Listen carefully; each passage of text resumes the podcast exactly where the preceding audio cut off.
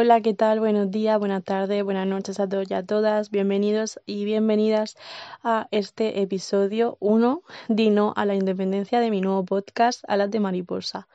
En un principio se va a llamar así, pero quién sabe, a lo mejor acabo cambiándole el nombre. Eh, mi nombre es Pilar García y bueno, más tarde explicaré un poco el porqué de hablar de, este tema, porque le he puesto este nombre. Eh, quiero explicar un poco pues, mis reflexiones sobre esto y, y, tal. Pero antes quiero presentarme, quiero que me conozcáis, eh, mostrarme un poco más cercana con vosotros y que, bueno, que sepáis un poco a lo que me dedico, qué hago y qué pienso, ¿no? Como os he dicho, mi nombre es Pilar García, eh, tengo 22 años, vivo y nací en Cartagena, en Murcia. Eh, actualmente pues estudio eh, para ser maestra, estudio magisterio infantil y de primaria. Y nada, eh, yo creo que este episodio 1 va a ser muy cortito porque ha sido todo improvisado, todo espontáneo. No me he preparado nada, no he escrito nada antes. O sea, he llegado de mi, a mi casa y me he puesto a grabar porque lo he sentido así. O sea, ha sido una inspiración y me apetecía. ya mucho tiempo pensándolo y, y me apetecía adentrarme en esto el por qué empiezo ahora a grabar estos podcasts, pues básicamente, eh, bueno, yo llevo escuchando podcasts pues a lo mejor seis meses aproximadamente. Bueno, yo empecé en verano, eh, no solo a escuchar podcasts, sino también un proceso de salud mental eh, muy grande, muy tocho, la verdad, porque, bueno, por situaciones que pasaron en mi vida, comencé a ir a una psicopedagoga y a raíz de eso pues me centré totalmente en mí misma, en mi desarrollo personal, en mi mejora, en, en mi salud mental, ¿no? A raíz de, de, esa terapia que hice pues me he ido motivando más en trabajar en mí misma y, y con ello pues vinieron los podcasts, ¿no? Los podcasts para construirme, para deconstruirme también, para mejorar, para, para conocer, ¿no? Sobre lo que es la salud mental, para establecer mis propias conclusiones a partir de lo que escucho y lo que leo. Y antes de nada, pues yo quería dar créditos un poco y, mencionar pues los podcasts que a mí más me ayudan a reflexionar y a, a, seguir un poco adelante, ¿no? Y para mí los podcasts son pues un safe place un poco, ¿no? De, de ese momento que tienes para ti un ratito pues al desayuno o cuando vuelves del trabajo, por ejemplo, esta tarde yo volvía del trabajo y me pongo los auriculares y me pongo a escuchar un podcast. Actualmente pues estaba escuchando el de, Luna Javierre, no sé si la conocéis, si no os la recomiendo muchísimo. Eh, tiene un podcast, pero ella es creadora de contenido, también está en redes, yo la recomiendo, se llama arroba luna, barra baja Javierre y estaba escuchando un podcast sobre ella y he llegado a mi casa y me ha dado la inspiración.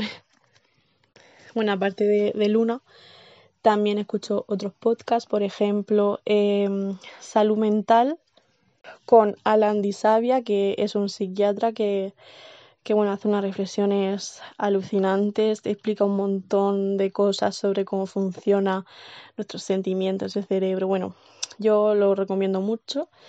Luego también escucho mucho a una chica que se llama Maite, que es un encanto, que su podcast se llama Un ratito para mí, y, bueno, también hacer mención especial a, a una psicóloga que en realidad se llama es mi psicóloga. Ella se llama Elizabeth Clapés y hace poco pues mis amigas por mi cumpleaños me regalaron un libro que se llama Hasta que te caigas bien. Eh, bueno, yo de lo que voy a hablar en este podcast es totalmente inspiración de ella, o sea, le doy todos los créditos porque el libro es alucinante, me está ayudando muchísimo a, a conocerme, a descubrir quién soy, qué quiero, qué necesito, eh, bueno, a descubrirme, ¿no? Y construirme, que es un poco el objetivo de que me he propuesto durante estos meses. Y bueno, eso es un poco lo que os quería contar de cómo empecé, que me ha inspirado a hacer este podcast. ¿Y hacia dónde va esto? Pues sinceramente no lo sé, porque yo soy una persona un poco espontánea, eh, impulsiva, yo grabo cuando me da la inspiración y entonces no sé si seguiré haciendo más episodios, espero que sí, pero de momento he hecho este, mi primer episodio y, espero que lo disfrutéis mucho y que me acompañéis en esta charla de, de amigos, de amigas y a ver qué tal. Bueno, se llama, el episodio se llama Dino a la independencia. ¿Por qué se llama así?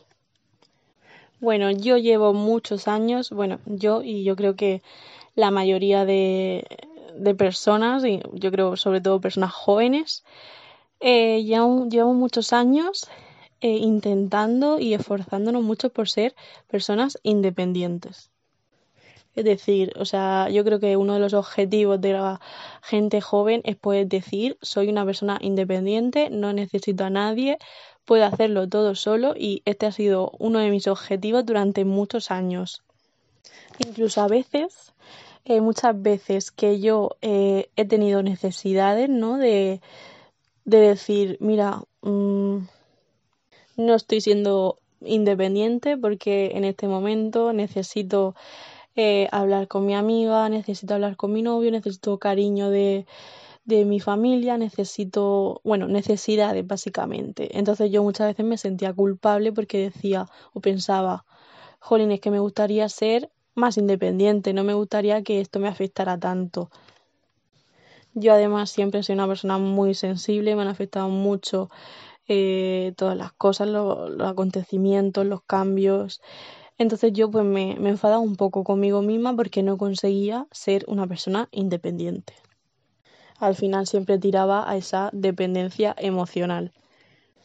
Con esto quiero decir que yo, bueno, en prácticamente todas mis relaciones sentimentales, pues he sido dependiente emocional porque soy una persona que dependo mucho. Dependo mucho de, de los demás, de mi entorno. Y esto pues me ha llevado un poco a rechazar esa parte de mí y, buscar lo que es la independencia total. O sea, mi objetivo, sobre todo cuando empecé a trabajar, era ser independiente, no necesitar a nadie, no, tener la necesidad de establecer ningún tipo de vínculo.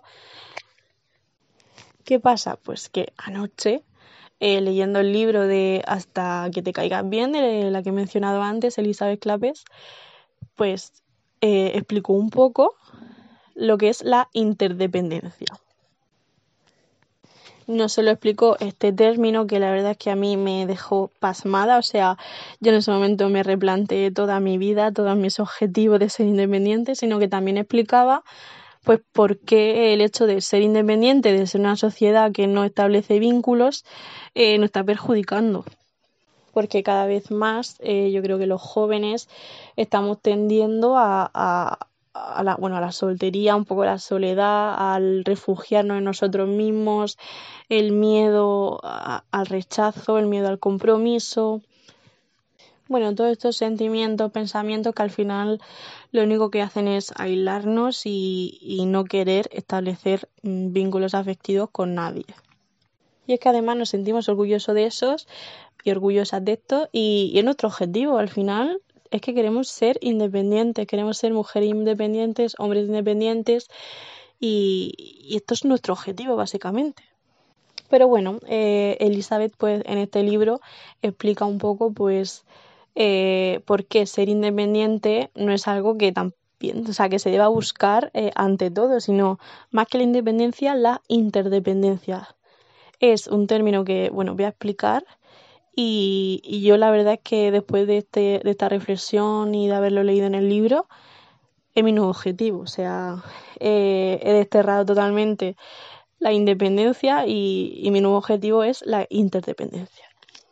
Bueno, la interdependencia, eh, o sea, es un intermedio, ¿no? Es un intermedio entre la independencia y de la dependencia emocional. Está como en el medio. Es el equilibrio entre dar y recibir, que esto lo dice eh, palabras textuales de Elizabeth Claves, y es la intermedio, o sea, no es la independencia de decir no voy a establecer ningún tipo de vínculo con ninguna persona porque no lo quiero, no lo necesito, pero tampoco es voy a coger cualquier vínculo, voy a permitir cualquier vínculo porque necesito cariño, necesito vínculos afectivos, que es la dependencia emocional. Hay que buscar un equilibrio. El equilibrio está en la interdependencia. La interdependencia es soy capaz de hacer cosas solo, sola, eh, hago cosas solo, sola, valoro mi tiempo solo, sola, pero también valoro los vínculos afectivos que tengo a mi alrededor y que sé construir. Me refiero, hay que ser conscientes de que las personas somos seres sociales y que necesitamos, y no, es que queramos o no queramos, es que necesitamos tener eh, vínculos afectivos con los demás, ya sea con familia, amigos, amigas, parejas, eh, lo que sea. Pero lo que no podemos hacer, y eso es algo que yo llevaba mucho tiempo siendo mi objetivo, como he dicho, es aislarnos, eh, no permitir que nadie nos haga daño, no arriesgarnos, o sea, la interdependencia es vulnerabilidad, es reciprocidad, es permitir abrirnos y, y ser vulnerables, o sea, mostrarnos vulnerables con las personas que queremos y que elegimos y sobre todo saber poner límites porque tampoco hay que, o sea, igual que la independencia Mm, absoluta tampoco es buena, la dependencia emocional tampoco, o sea, hay que saber también poner límites, establecer vínculos, sí, pero tener claro con quién quiero establecer vínculos, vínculos qué necesito en mi vida, qué no necesito en mi vida, eh, cuáles son mis límites, porque a veces queremos mucho a una persona, pero no está respetando nuestros límites, no nos sentimos a gusto y en ese momento hay que escuchar a nuestro cuerpo y saber decir basta y hasta aquí.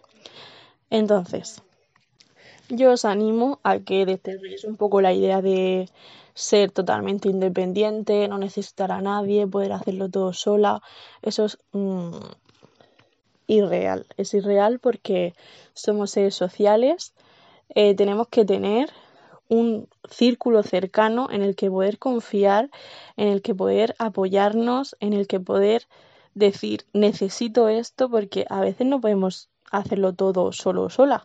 O sea, a veces necesitamos ese apoyo, ese amor, ese cariño y no pasa nada. O sea, nuestras necesidades están ahí para cubrirse y es necesario a veces pues tener ese, bueno, a veces es siempre, tener ese círculo cercano en el que poder confiar plenamente. Y eso lo elegimos nosotros y, y tenemos que decidir bien. Bueno, voy a citar textualmente a, a Elizabeth Clapes, que bueno, voy a leer directamente el libro, donde ella resume perfectamente lo que es la independencia en dos frases. Una, hago muchas cosas solo, me valgo por mí, por mí mismo, pero habrá situaciones en las que prefiera pedir ayuda. Dos, quiero mucho a las personas de mi entorno, pero si en algún momento se tornan dañinas para mí, seré capaz de cortar esos vínculos aunque me duela. Bueno, básicamente un poco lo que he dicho antes, que es el equilibrio entre eh, puedo hacer cosas por mí misma, pero sé poner límites y, no tiendo a, la dependencia emocional. Eso también está muy relacionado con, los estilos de, apego, ¿no? O sea, cada persona tiene un, estilo de apego diferente y se pueden encuadrar en diferentes tipos. Bueno, están el apego seguro, el apego evasivo, el ansioso, el temeroso, el desorganizado, os animo a que investiguen más sobre los tipos de apego. Pero bueno, básicamente lo quería mencionar porque es necesario tener eh, un, estilo de apego seguro para conseguir esta independencia. Porque si caemos en el estilo de apego ansioso, si ese es, nuestro estilo de apego, nos va a resultar muy difícil conseguir esta independencia y siempre vamos a tender a la dependencia emocional porque al final si tienes un, estilo de, apego ansioso, eh, pues vas a tender a eh, no saber decir que no, no saber poner límites, dudar de ti mismo, darlo todo por, por los demás y no por ti. Bueno, una serie de características que, que tiene este estilo de, de apego. Bueno, por ello es súper necesario tener un, bueno, no solo tener, sino esforzarnos por construir un estilo de apego seguro que nos permita pues eh, no caer en la eh, en la dependencia emocional, pero tampoco irnos a un extremo de decir mm, quiero ser independiente total, aislarme del mundo, eh, no quiero tener ningún tipo de vínculo ni que nada me afecte. O sea, eso es imposible. Tienes que tener un grupo de, de amistades, de familiares, de pareja, círculo cercano que esté ahí para ti y saber decidir quiénes son y apoyarte cuando lo necesites. Bueno, voy a, terminar ya este podcast, bueno, este episodio, perdón. El, podcast yo creo que espero que dure más episodios.